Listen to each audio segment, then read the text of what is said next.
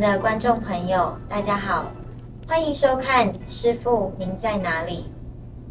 最近有很多人都在期盼说：“师傅，你能不能再来到我的梦里？能不能再视现一次，可以让我亲近您，再见你一次？”而在师傅上人星云大师圆寂之后，有很多的人都在赞颂师傅，都在缅怀师傅。今天我们邀请了三位学长，要来一起谈谈，到底我们应该要如何遇见师傅，而我们又要怎么样遇见师傅呢？首先欢迎经论教理系二年级的知燕学长，大家吉祥；还有四院行政系三年级能敏学长，大家吉祥；以及专修部一年级的新力学长，大家吉祥。新力学长。我听说你四年前其实就来读了丛林学院，那是什么样的因缘，又再让你回到丛林学院呢？是啊，四年前我其实是来读短期佛学院，但是因为某些原因，所以我就离开了。但是在这四年时间呢，我其实都还是一直都在道场里面熏习。终于我下定决心，说我这一次回来就是要请求师父上人。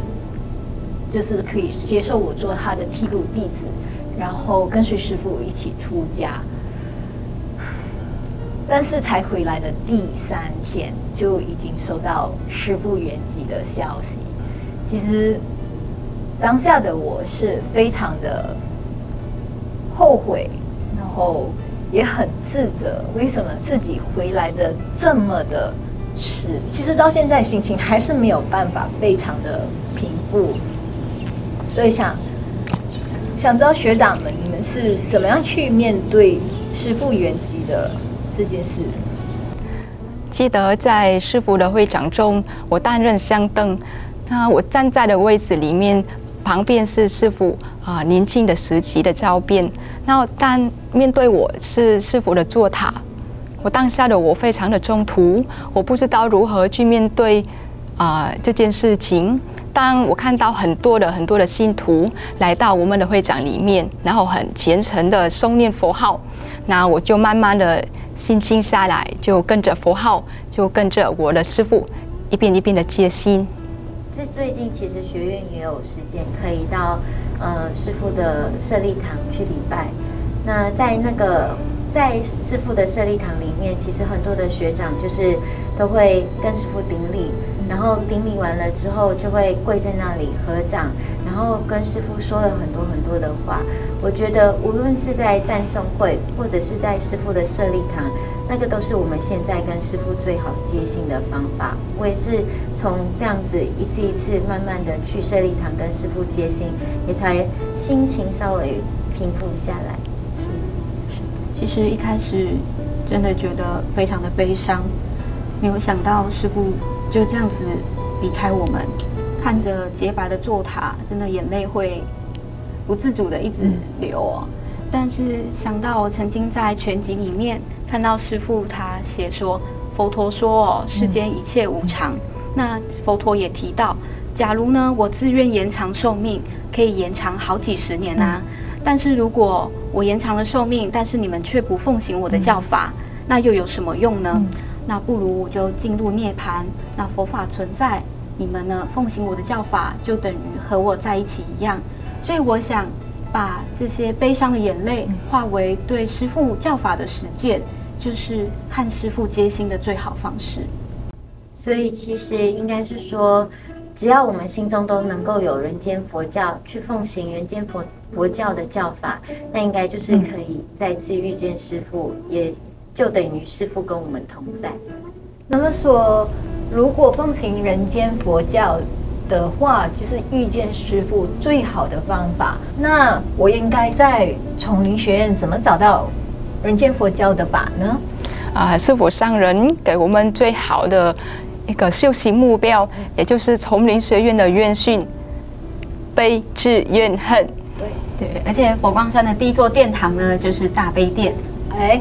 等一下啊，悲之怨恨，第一个字是悲，大悲殿也有悲，两个共同点都在悲，那是不是说师傅想要告诉我们什么呢？我觉得师傅应该是要我们用慈悲作为我们修行的一个意志的核心的方向。我印象最深刻的是有一段时间，师傅常常来到大悲殿，然后想跟我们说他要嗯观世音菩萨风光风光啊。当下我就不太明白师傅的意思，但是只记得他来的时候，他都跟我们每一个学生握手，我心里非常的温暖极开心，而且还在大悲殿里面啊唱歌啊佛教经年的歌声给他听啊，整个都很欢喜很欢乐。那后来就明白啊，原来他来大悲殿是观察场地，那他希望啊可以在这里建啊如何让很多的信徒无障碍来到大贝殿。我记得四年前我在读书的时候啊，那时候还没有新宝桥，所以老菩萨每次上来的时候，他们的样子都很累很累。然后呢，我就在想说，有一些行动不便，可能要坐轮椅的老菩萨就没有办法上来了。但是呢，这一次啊，我回来的时候有经历过，就是新春大悲忏啊，然后也有那个呃观音修持法会，对对对，那时候很多很多老菩萨就回来，然后他们都非常的开心，然后我自己看了就很感动，就很感谢，就是师傅他特地建了这个新宝桥，然后真的做到让菩萨。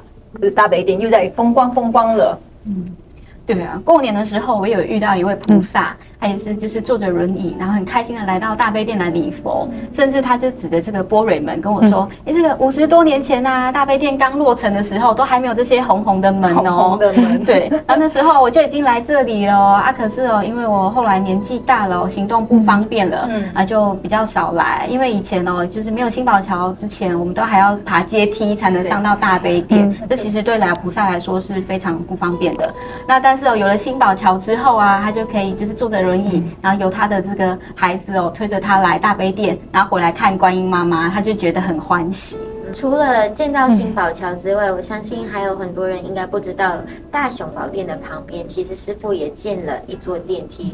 那那座电梯的建成呢，就是让信徒不仅没有障碍，可以来到大悲殿礼佛，甚至呢，你从大雄宝殿一路到大悲殿都不用淋到任何的一滴雨哦。所以呢。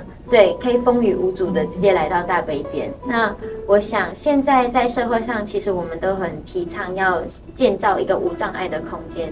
其实呢，真正的无障碍，我觉得是像师傅一样，对人们有一份体察，然后观察到人们的需要，用他的那份悲心，让我们呢都可以无障碍的跟佛菩萨来接心。嗯，我想师傅的慈悲哦，就是凡事呢都为人着想。我也我也记得老师在课堂上曾经提过，早期佛学院是没有冷气的，是真的吗？对，因为呢，我在我我记得印象很深刻，就是二零一九年我来参加短期出家修道戒会的时候，那时候我们就是睡在学我们现在学院的疗房，那呃不止没有冷气，我们的床位都还是上下的床铺，所以呢，稍微有一点点动静，都可能会把所有疗房的人都吵醒。对我那时候也是住上下铺的，深有体会。记得就是光是讨论要不要装空调这件事情，就讨论了非常久哦。那但是哦，师傅他就觉得说，哎，早期哦，冷气确实是一种奢侈品。那但是现在就随着这个呃环境的这个变化啊，其实冷气它已经是一种必需品了，所以就还是觉得应该需要要来装这个空调。可是像我有些时候，如果是自己一个人在疗房的时候，即使天气很热，我也是我还是不敢开冷气的，甚至连电风扇我都要犹豫。但是。就就觉得很浪费电呐，就觉得很浪费电。然后，但是你在那么热的情况下，你是没有办法好好休息，也没有办法好好静下心来。我其实师傅啊，倡导人间佛教的修行是要正常化的。修行啊，并不是刻意去晒太阳、流汗才叫做修行，而是要我们去断除执着。那所以师傅为了要让学生能够安住，因为身安则道隆，那师傅呢就排除众议。师傅的十倍啊。考量非常的周全，他还改良了床位。藏经里面说啊，初学的修行人，他是以大通部的那个形式来共住。那师傅就结合的传统的修行跟现代年轻人可以接受的啊、修行方式，让我们可以安住身心。那他就改良了，在一个疗房，就十个人一起住，那每一个人都有一个床位，而且还有啊、鞋柜、书柜，非常的实用。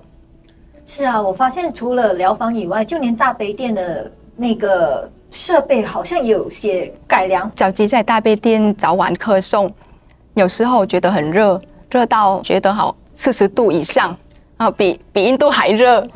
太热了，我们在做早晚课送的时候，有时候就是早晚课送结束之后下来的时候，其实我们里面都已经汗流浃背，就是海青里面都是湿的。都是湿。嗯，师傅就不忍心嘛，希望每个信徒来拜佛都可以很舒服的，所以他就装了冷气。有一次有信徒来拜观世音菩萨，那我就跟我们分享，他有一次拜一拜啊，就觉得观世音菩萨带来一阵清凉的风，啊，那就是观世音菩萨真的显灵了吗？嗯，还是那些冷气的出风口。可是我想到啊，师傅有说，就是求观音、拜观音不如自己做观音。我想这应该就是透过师傅的慈悲来显发观世音菩萨的灵感。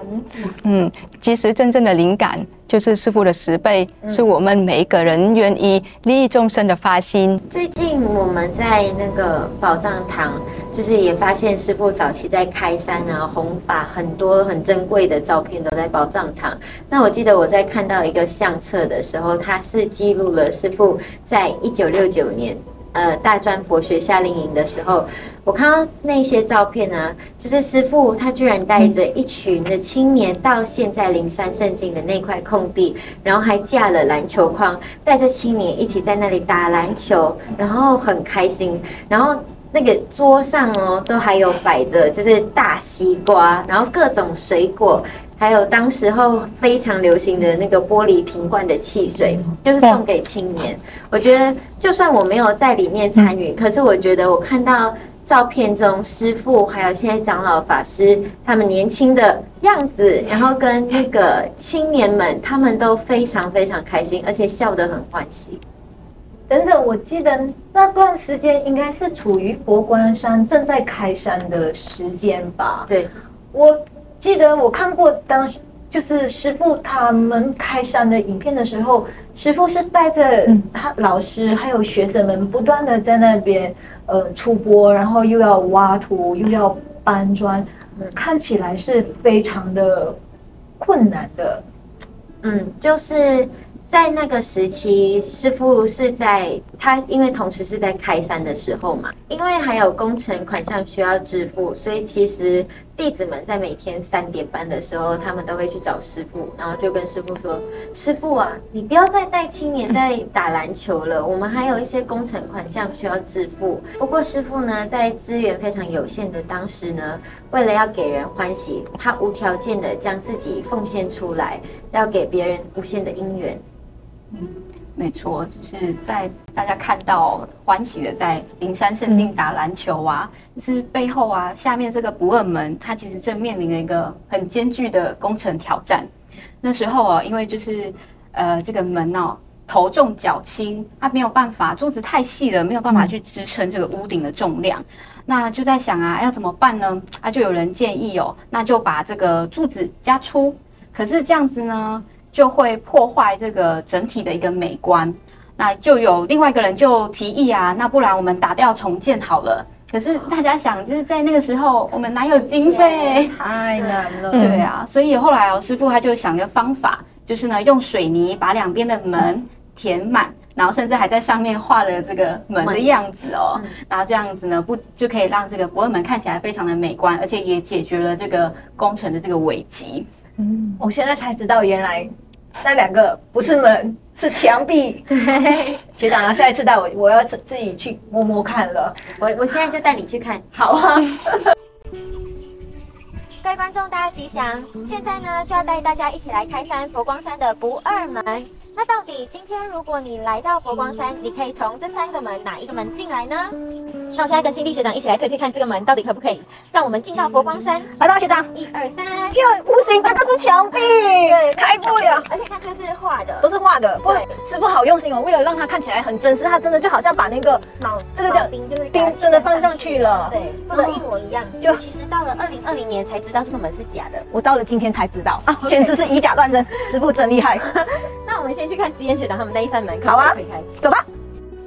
那现在呢，就轮到我们来推推看这个门，推不开，不能开哦。对，所以你们可以看到，其实师傅上人他就是擅长用智慧来解决问题，而不是用金钱去堆积。所以呢，在佛光山唯一能通行的不二门的门呢，就是这一扇门。那这一扇呢，也是唯一我们成佛的道路。